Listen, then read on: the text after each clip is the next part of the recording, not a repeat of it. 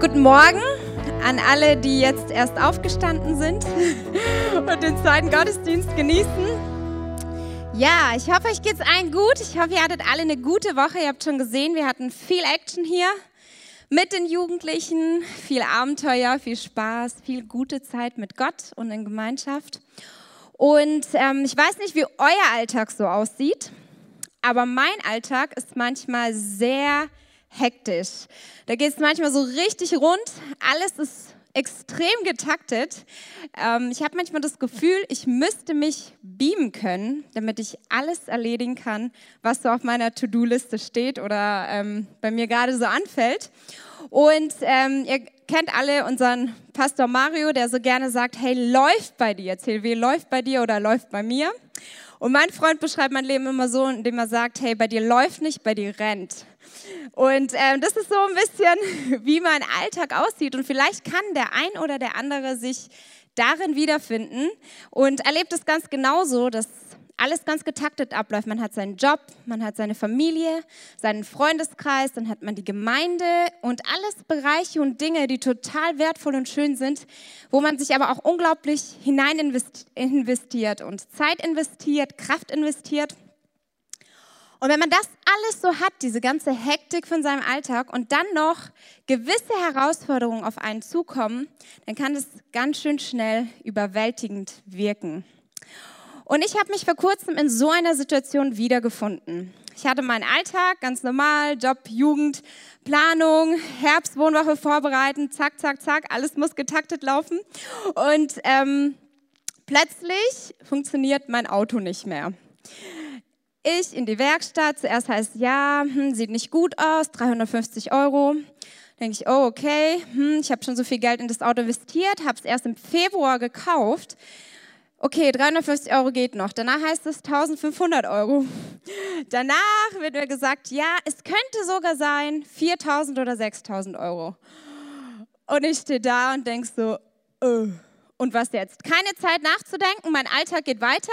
Das heißt, ich muss einen Plan äh, organisieren. Ich brauche das Auto, ich muss für die Jugend einkaufen gehen, ich ähm, fahre immer wieder zu Seminaren an der Bibelschule und, und, und. Also ich bin auf dieses Auto angewiesen, ich muss das irgendwie lösen.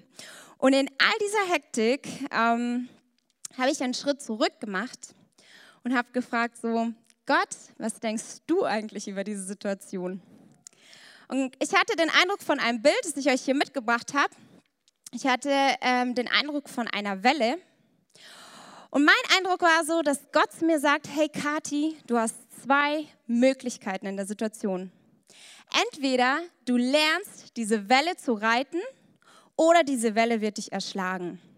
Mit anderen Worten habe ich verstanden, dass Gott zu mir sagt, Kati, entweder lernst du mir zu vertrauen und zu wissen, dass ich das geregelt bekomme und einen Plan habe.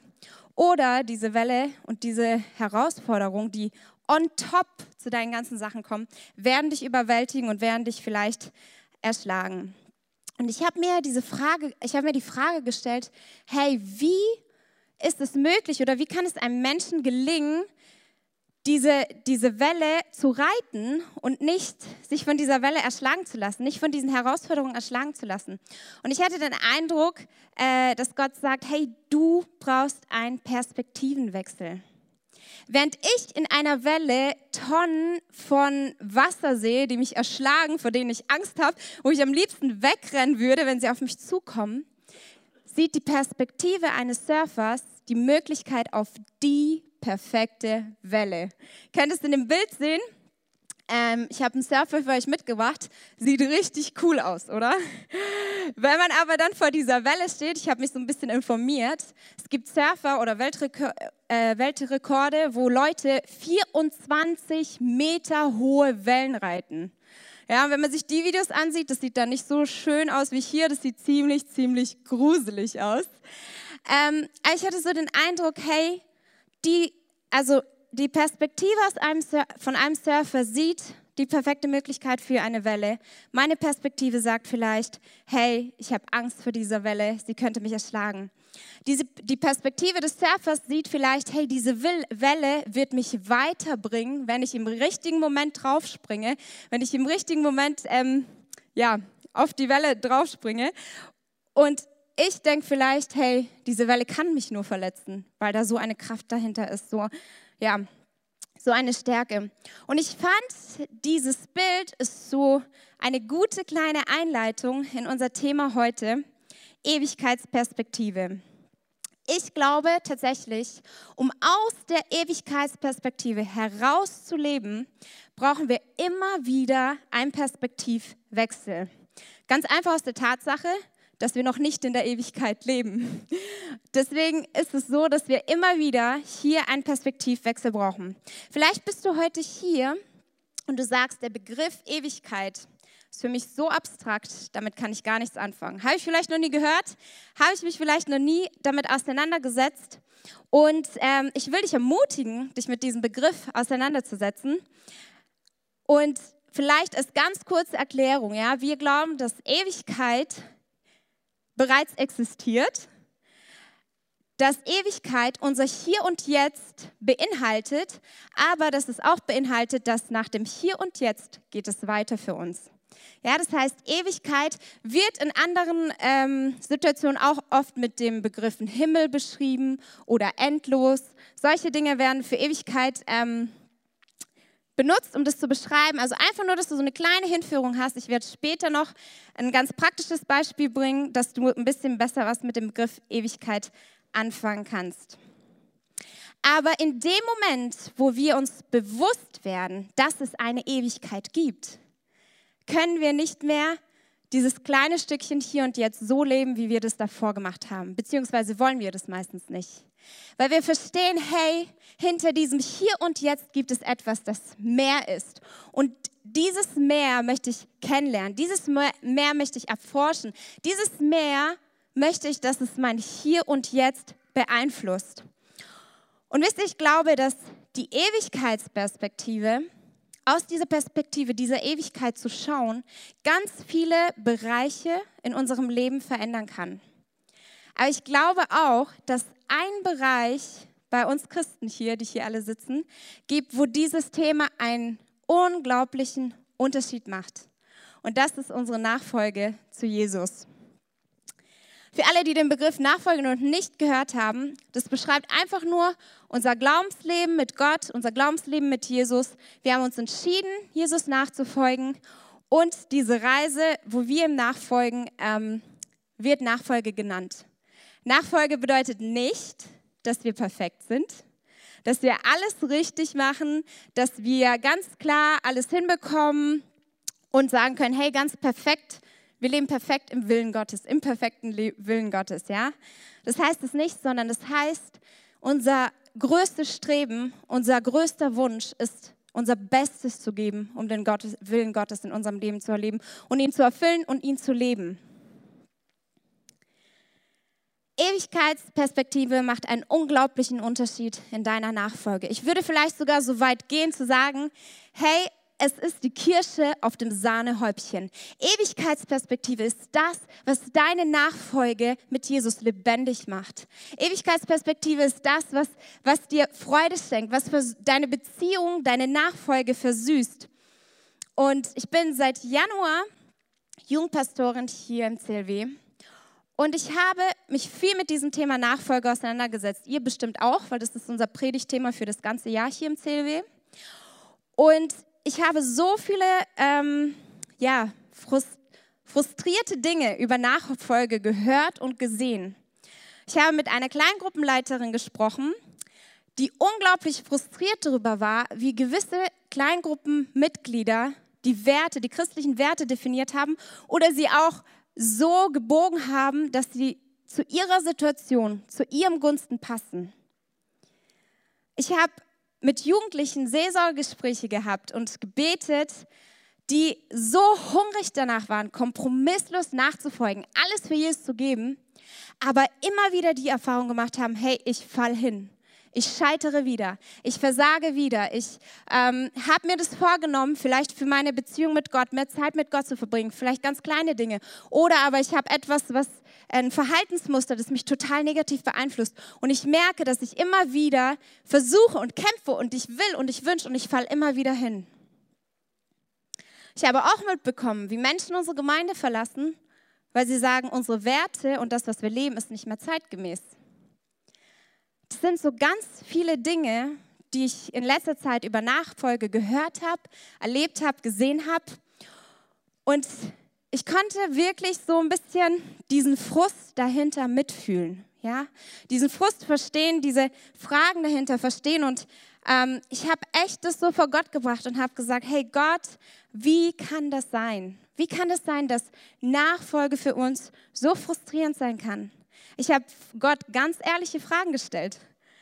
Ich habe gesagt, wie kann es sein, dass, so, dass Menschen so frustriert sind über Nachfolge?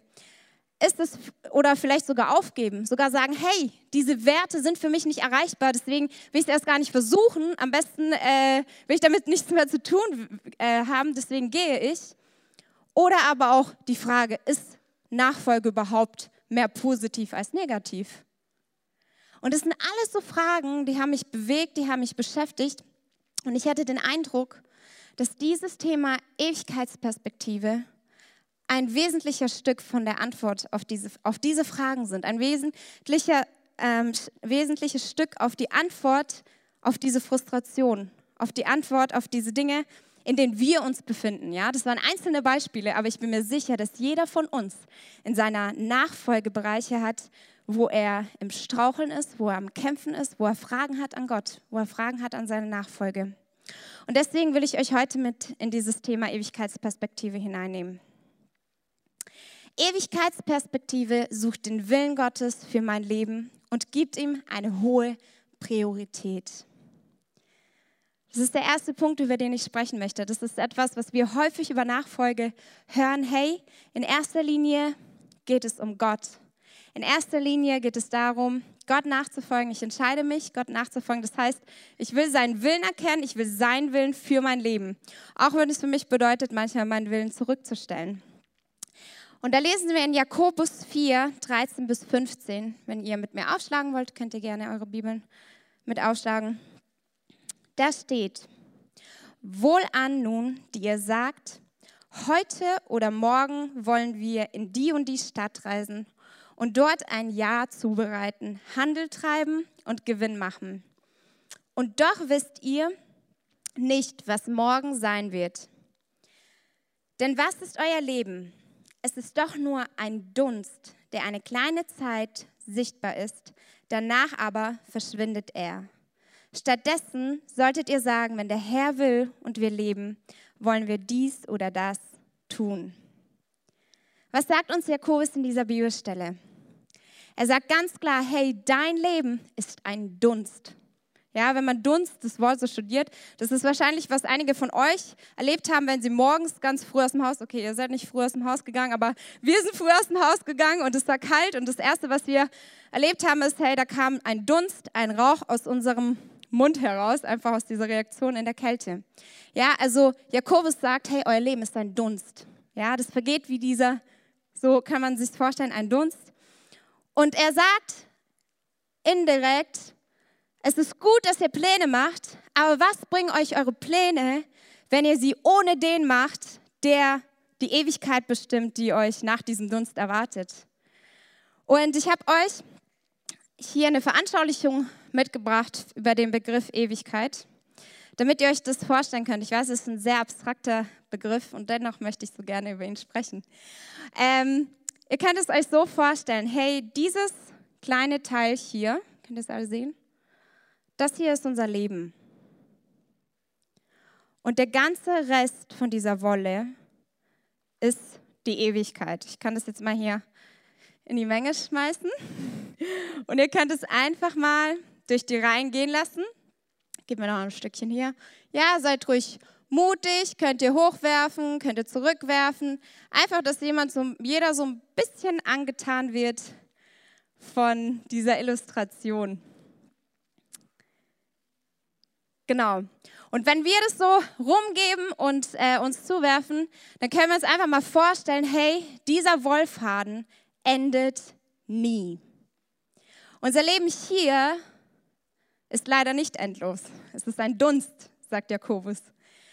Aber das Leben danach, die Ewigkeit, sie ist ewiglich und sie endet niemals. Auch wenn wir aus Logik wissen, dieser Wohlfaden wird irgendwann enden, wissen wir aber, das ist eine Illustration, dass die Ewigkeit niemals endet. Ja? Das habe ich euch mitgebracht, dass ihr euch das ein bisschen vorstellen könnt. Unser Leben ist kurz und vergänglich und umso wichtiger, denke ich, ist es, dass das, was wir hier in dieser kurzen Zeit machen, dass es aus der Perspektive dieser Ewigkeit gelebt wird.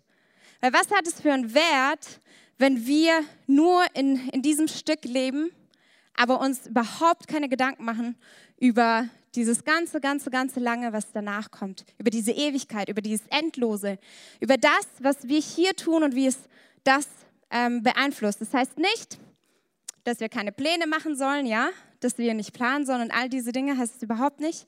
Aber es heißt, stell Gottes Willen an höchste Priorität in deinem Leben. Weil Gott ist derjenige, der diese Ewigkeit in seiner Hand hält. Und er weiß am besten, was in diesem Stückchen hier passieren muss, damit diese Ewigkeit so aussieht für dich, wie er es für dich geplant hat. Und Gott hat einen guten Willen für dich, für dein Leben. Habt ihr schon mal gefragt, was so die größte Herausforderung von uns Christen in der Nachfolge im 21. Jahrhundert ist? Bei all den Fragen, die ich mir gestellt habe und in all den Fragen, die ich Gott gestellt habe, habe ich mir auch diese Frage gestellt. Und ich hatte den Eindruck, dass die größte Herausforderung darin liegt, dass es oftmals in unserer Nachfolge nicht mehr um Gott und sein Willen geht, sondern um uns und unseren Willen. Und ich glaube, da treffen wir alle immer wieder an die größte Herausforderung in unserer Nachfolge. Dieses im Kopf zu wissen, eigentlich hat Gott den besseren Plan für mein Leben. Eigentlich ist der Wille Gottes für mein Leben besser, aber irgendwie ist mein Wunsch und mein Wille doch so stark, dass ich das ausleben möchte, dass ich meine eigenen Pläne machen möchte, dass ich alles so herausfinden möchte und tun möchte, wie das in meinen Plänen und meinen Wünschen aussieht. Und dann kann es passieren, dass wir, wenn wir daraus leben, dass es passiert, dass wir Werte so hindrehen, dass sie für uns am besten passen. Dann kann es passieren, dass wir vielleicht sogar aufgeben und sagen, hey, diese Werte sind überhaupt nicht erreichbar, ja? Weil wenn man nicht in dieser, aus dieser Perspektive der Ewigkeit guckt, wenn man nicht aus der Perspektive Gottes schaut, dann sind diese Dinge auch nicht erreichbar. Ähm, dann kann es passieren, dass wir für uns sagen, wir dürfen entscheiden, welche Werte gut sind und welche Werte schlecht. Wenn man das ganz provokant ausdrücken würde, könnte man sagen, wir wissen besser, was der Wille Gottes ist, als Gott selbst. Und ich sage das jetzt nicht, um euch irgendwie vor den Kopf zu stoßen oder zu sagen, hey, ich bin so ein guter Nachfolger Jesus, ich habe das alles gecheckt, ich habe einen Haken hinter meiner Nachfolge mit Jesus. Absolut gar nicht. Ich habe genauso meine Kämpfe, ich habe genauso meine Struggles. Ich bin genauso nicht perfekt wie jeder Einzelne, der hier ist. Ich wurde letzte Woche mit einer perfekten Predigt angesagt. Ich will euch sagen, ich bin nicht perfekt, okay? Und das ist normal. Das ist auch nicht das Ziel von der Nachfolge. Sondern das Ziel von der Nachfolge ist, den, der perfekt ist, in unser Leben hineinzulassen diese Perspektive von dem, der perfekt ist, immer wieder hineinzunehmen in unsere Kämpfe, in unsere Herausforderungen und ihn da mit reinzulassen. Und dennoch will ich euch daran erinnern, hey, in unserer Nachfolge zu Jesus geht es nicht um uns, es geht um ihn. Cool. Es geht darum, dass wir Gottes Willen für unser Leben erfüllen. Und das ist so häufig, was wir auch von Nachfolge wissen. Das ist so häufig, was wir auch hören von Nachfolge und vielleicht entsteht auch bei uns so der Gedanke, boah, das erdrückt mich. So Gottes Wille, nicht mein Wille, setzt mich ziemlich unter Druck und all diese Sachen.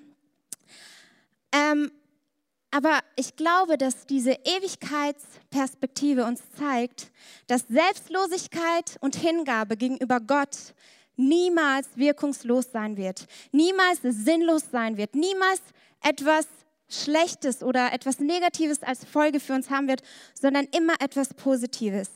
Denn in erster Linie alles, was wir tun, hat eine Wirkung. Und deswegen glaube ich, Nachfolge durch die Ewigkeitsperspektive lässt mich verstehen, dass meine Hingabe nicht umsonst ist.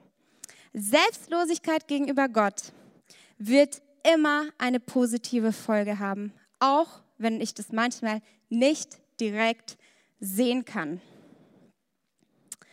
Und da möchte ich euch in eine Bibelstelle aus Galater 6 mit reinnehmen, die Verse 7 bis 10. Und da steht, irrt euch nicht, Gott lässt sich nicht spotten. Denn was der Mensch sieht, das wird er auch ernten.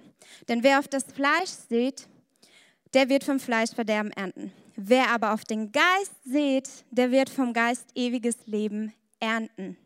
Lasst uns aber im Gutes tun nicht müde werden, denn zu seiner Zeit werden wir auch ernten, wenn wir nicht ermatten. So lasst uns nun, wo wir Gelegenheit haben, in allen Gutes tun, besonders aber an den Hausgenossen des Glaubens.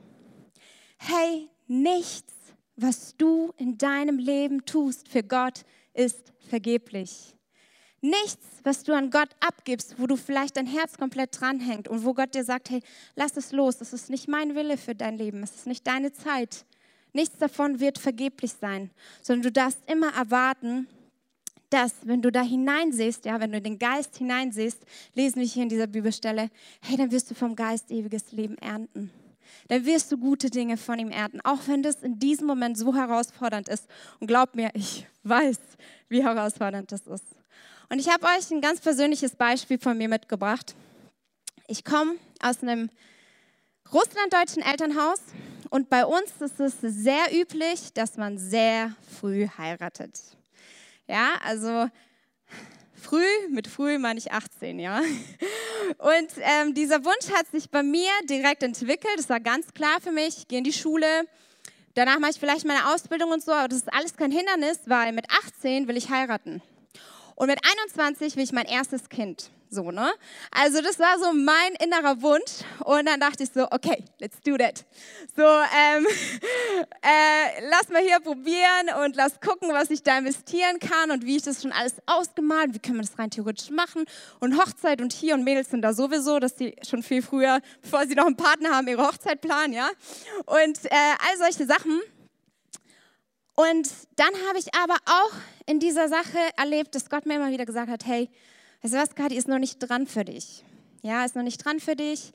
Ähm, und gibt, es, gibt diesen Wunsch an mich ab so. Und ich so, oh Gott, nein, ich will das aber. Und, und ich war mir voll sicher, Gott muss es genauso wie ich sehen. Weil dieser Wunsch war so laut in mir, dass ich gedacht habe, ist doch klar, dass Gott es genauso sieht. Er lebt ja in mir und Herr, der muss es genauso sehen, ja. Und ähm, in dieser Zeit und in dieser Reise, wo ich versucht habe, diesem Wunsch nachzugehen, habe ich ganz viele verletzende Dinge erlebt. Und wenn ich heute hier stehe und ich bin 25 und viele von euch wissen, ich bin immer noch nicht verheiratet, aber ich bin mit diesem wundervollen jungen Mann hier vorne zusammen. Und ja, voll gut.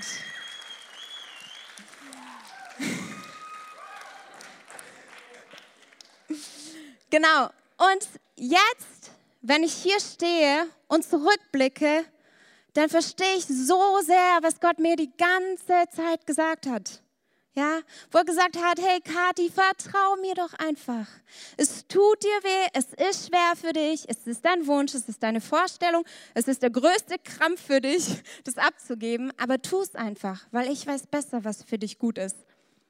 Ja, und Gott weiß tatsächlich, was besser für uns ist. Gott weiß tatsächlich, was uns gut tut und er wird immer nur Gutes für uns wollen. Und vielleicht denkst du jetzt so, ja, du hast leicht zu reden, weil du hast jetzt deinen Freund, ja. Hey, ich bin 25 und das Warten war schmerzhaft, okay? Deswegen will ich dich ermutigen, wenn du in dieser Situation bist und du sagst, hey, echt, das ist so ein Krampf, ich habe keine Lust mehr, ich will nicht mehr, ich habe diesen Wunsch und ich will jetzt let's do that. Und äh, starten und machen uns so. Ich will dich ermutigen, hey, vertrau echt auf Gott. Das heißt nicht, dass du keine Partner irgendwie kennenlernen darfst oder so, aber sei weise. Hör auf Gott, was er, was er dir rät in, in diesen Situationen. Und wenn du sagst, hey, okay, aber was ist mit Dingen in meinem Leben, wo ich keine positive Frucht davon sehe. Wo ich merke, ich gebe es Gott ab, ich kämpfe, ich gebe Gott alles, aber ich habe das Gefühl, hey, ich sehe nichts. Ich sehe nichts von den Ergebnissen. Hey, da will ich dich ermutigen, dass alles, was wir für Gott tun, wo wir uns für Gott hingeben, selbstlos sind, auch wenn wir das hier noch nicht sehen, spätestens, wenn dieser Teil unseres Lebens vorbei ist, spätestens dann, hier in dieser Ewigkeit, so könnt ihr euch das vorstellen, ja, werden wir diese Dinge sehen, die wir hineingesät haben, weil das uns diese Bibelstelle zuspricht, die wir gerade gelesen haben. Wer sät, der wird das ernten. Wer im Geist sät, der wird in Geist ewiges Leben ernten, ja? Oder eine andere Bibelstelle in Matthäus 6, Verse 19 bis 21 steht: Ihr sollt euch nicht Schätze sammeln auf Erden, da sie die Motten und der Rost fressen und da die Diebe nachgraben und stehlen. Sammelt euch aber Schätze im Himmel, da sie weder Motten noch Rost fressen und da die Diebe nicht nachgraben noch stehlen. Denn wo euer Schatz ist, da ist auch euer Herz. Wie cool ist das denn? Gott macht uns diese, dieses Versprechen, dass das, was wir sehen werden, das wird eine Frucht haben. Wenn wir Schätze im Himmel sammeln, dann werden wir diese Schätze sehen, auch wenn wir sie jetzt gerade nicht sehen können. Und ich will dich ermutigen und sagen, auch wenn du in dieser Situation bist, des Wartens und du merkst, Gott lässt dich was loslassen und du wartest und du hast das Gefühl, ich warte und warte und nichts passiert.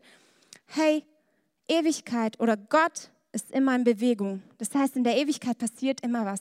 Wenn du das Gefühl hast, hey, ich kann doch nicht nur hier sitzen und meine Hände in den Schoß legen und warten und sagen, hey Gott, ich vertraue dir. Hey, da passiert so viel. Gott macht Pläne, Gott er strukturiert Sachen, er bereitet Dinge vor, er bereitet dich auf Dinge vor. Deswegen will ich dich ermutigen, Gott schläft nicht, auch wenn er dich warten lässt. Er schläft nicht. Und mein dritter Punkt ist, Ewigkeitsperspektive hilft mir, mutig in meiner Nachfolge zu Jesus zu sein. Es gibt eine Stelle in Johannes, da wird Jesus von den Pharisäern konfrontiert. Der sagte zu denen, hey, ich bin das Licht und wer mir nachfolgt, wird nicht mehr in Finsternis wandeln. Und dann konfrontieren ihn die Pharisäer und sagen, ey, wer bist du, dass du sowas behaupten kannst, ja? Äh, du bist nicht glaubwürdig, du hast keinen Zeugen, ja? Früher hat man immer gebraucht, dass eine Wahrheit glaubwürdig ist, quasi man musste zu zweit sein. Ähm, einer, der das quasi belegt. Und wisst ihr, Jesus hat sich da gar nicht verunsichern lassen. Er hat nicht gesagt, oh Mann, oh, vielleicht bin ich wirklich nicht das Licht der Welt. Oh Mann, oh, äh, ja, mm, was sage ich jetzt? Sondern Jesus war voll mutig und er hat folgende Antwort gegeben. Die lesen wir in Johannes 8, 14. Auch wenn ich von mir selbst Zeugnis ablege, so ist mein Zeugnis doch glaubwürdig, denn ich weiß, woher ich komm, gekommen bin und ich weiß, wohin ich gehe. Hey, weißt du, auch Vielleicht kennst du das so. Vielleicht geht es dir so, dass Menschen deinen Glauben kritisieren, dass sie dir vielleicht versuchen zu sagen, hey, es gibt gar keinen Gott, diese Ewigkeit ist nicht real und, und, und. Danke, William.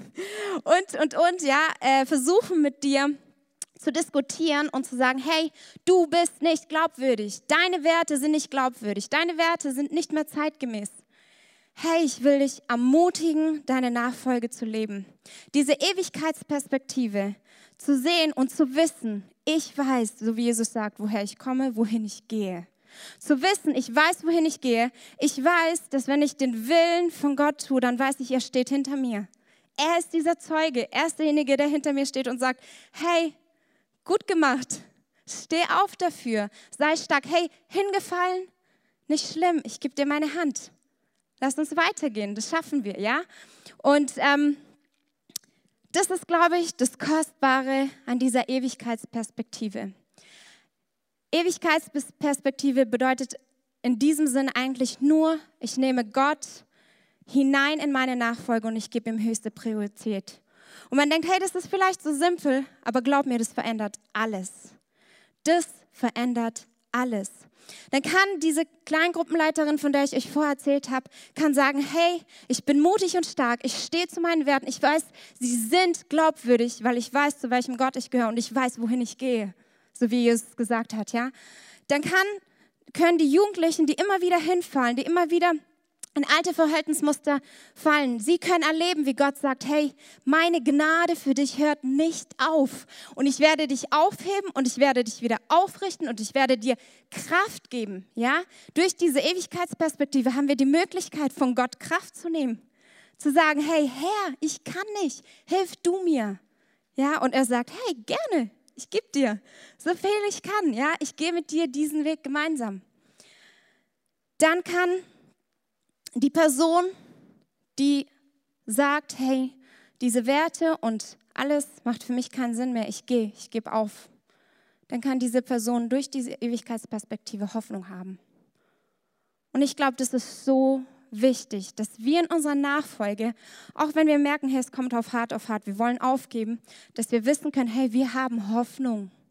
Wir haben Hoffnung in unserer Nachfolge, weil wir gucken aus dieser Perspektive der Ewigkeit. Wir nehmen Gott mit rein und sagen, hey Gott, ich sehe in dieser Situation kein Ende von den Wellen. Ich fühle mich, ich werde erschlagen, ich werde umgeben. Aber was denkst du? Wo siehst du deine Ewigkeit in dieser Situation? Wo kann ich Schritte tun, dass diese Ewigkeit, dass deine Kraft in meinem Leben real wird, in meinem Leben aktiv wird, dass ich sie in Anspruch nehmen kann? Ich glaube, dass Ewigkeitsperspektive und Ewigkeit etwas unglaublich Schönes ist. Ja, wonach wir uns ausstrecken können, wo wir entdecken können, wie gut Gott ist, was er alles für uns vorbereitet hat, ähm, wo wir vielleicht, also ich drücke das gerne so aus, wo wir schmecken können, ja, wie gut Gott ist. Dass wir in seine Gegenwart kommen können, dass wir erleben können, dass er in unserem Alltag Raum einnimmt, dass er uns führt und leitet in unserem Alltag, dass, uns, dass er uns dieses Feedback gibt, hey, du bist mein Kind. Auch wenn du hingefallen bist, steh auf, du bist mein Kind. Ich gehe mit dir weiter. Und all diese Dinge, die werden uns möglich durch diese Ewigkeitsperspektive, indem wir immer wieder uns da hineinbegeben und sagen, ich will aus dieser Ewigkeitsperspektive mein Leben anschauen. Und jetzt bist du vielleicht heute hier und sagst, okay, das hört sich so abstrakt, so richtig gut an, ne? kann ich jetzt so einpacken, mir vielleicht ein paar Notizen gemacht und nach Hause gehen. Aber wie mache ich das in der Praxis? Wie, soll, wie kann ich das hinkriegen? Wie soll ich das hinkriegen?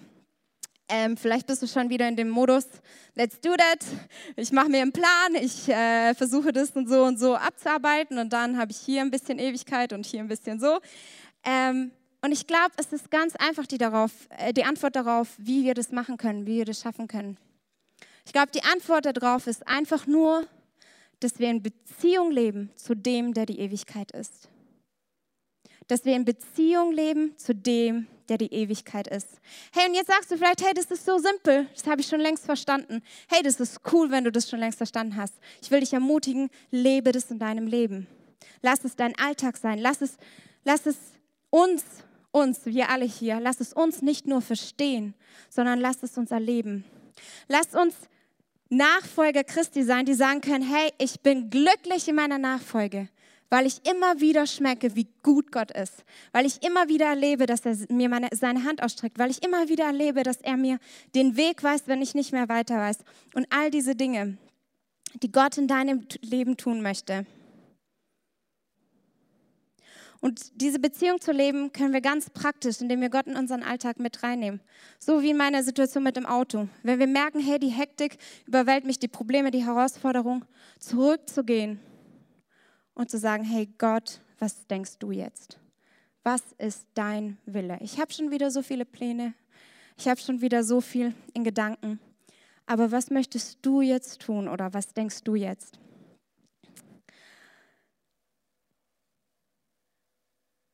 Falls du heute hier bist und du sagst, hey, ich habe noch nie von dieser Ewigkeit gehört, ja, was wir hier veranschaulicht haben. Ich habe noch nie gehört, dass ich mich entscheiden kann, diesem Jesus nachzufolgen, diese Entscheidung zu treffen. Ich will ihm nachfolgen. Ähm, ich will diesen Teil meines Lebens in seine Hand legen. Ich will sein Leben in diesem Teil meines Lebens sehen, damit ich mit ihm diese Ewigkeit verbringe.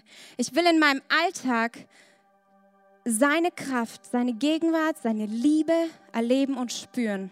Ich will ihm nachfolgen, weil ich ihn liebe. In erster Linie folgen wir Jesus nach aus Liebe. In erster Linie folgen wir Jesus nach aus Liebe. Aber, und Liebe ist immer so bereit, alles zu geben. Aber es werden Momente in unserer, Heraus in unserer Nachfolge kommen, wo wir Herausforderungen gegenüberstehen werden, so wie wir das jetzt gehört haben. Wo vielleicht die Fragen so laut sind wie diese Welle, wo man so viele Fragen hat, dass man denkt, ey Gott, das sind jetzt echt zu viele Fragen. Ich sehe hier nicht mehr oben und unten oder Herausforderungen oder Probleme. Und dennoch dürfen wir Gott da hinein einladen. Und wenn du heute hier bist und du hast diese Entscheidung noch nie getroffen, du hast noch nie gesagt, Jesus, hier ist mein Herz, hier ist mein Leben. Ich will dir nachfolgen. Ich will mich entscheiden, dir nachzufolgen. Ich will dir mein Leben geben. Hey, dann werden wir jetzt so einen Moment haben. Ihr dürft gerne die Augen schließen, wer möchte. Ähm, einfach so einen Moment zwischen dir und Gott. Und wenn du hier bist und du sagst, hey, Gott klopft jetzt an mein Herz und ich habe noch nie diese Entscheidung getroffen, dann will ich dich ermutigen, einfach, dass du deine Hand hebst als ein Zeichen für Gott, dass du dich für ihn entscheidest, dass du ihm nachfolgen möchtest, dass wir gemeinsam mit dir beten können. Wir geben euch einen Moment Zeit. Hey, das ist die coolste Entscheidung. Das ist dieser erste Schritt aus dieser Ewigkeitsperspektive zu leben. Wenn du heute hier bist und du merkst, hey, das ist mein Moment. Ich will Gott ergreifen. Ich will ihm nachfolgen dann hast du jetzt die Möglichkeit, deine Hand zu heben und Gott ein Zeichen zu geben, dass du ihm nachfolgen möchtest. Cool, danke für deine Hand. Gibt es noch irgendjemanden? Warten noch ganz kurz. Okay, wir wollen als Gemeinde gemeinsam aufstehen und alle gemeinsam dieses Gebet beten, das da angezeigt wird. Vater im Himmel, danke, dass du mich liebst. Danke, dass du mich liebst. Danke, dass du dich für mich entschieden hast. Danke, dass du dich für mich entschieden hast. Herr Jesus Christus. Herr Jesus Christus. Du hast du bist für mich gestorben und auferstanden. Du bist für mich gestorben und auferstanden. Vergib mir meine Schuld. Vergib mir meine Schuld. Ich wähle dich jetzt als meinen Retter und Herrn. Ich wähle dich jetzt als meinen Retter und Herrn. Dir will ich folgen mein Leben lang. Dir will ich folgen mein Leben lang. Amen.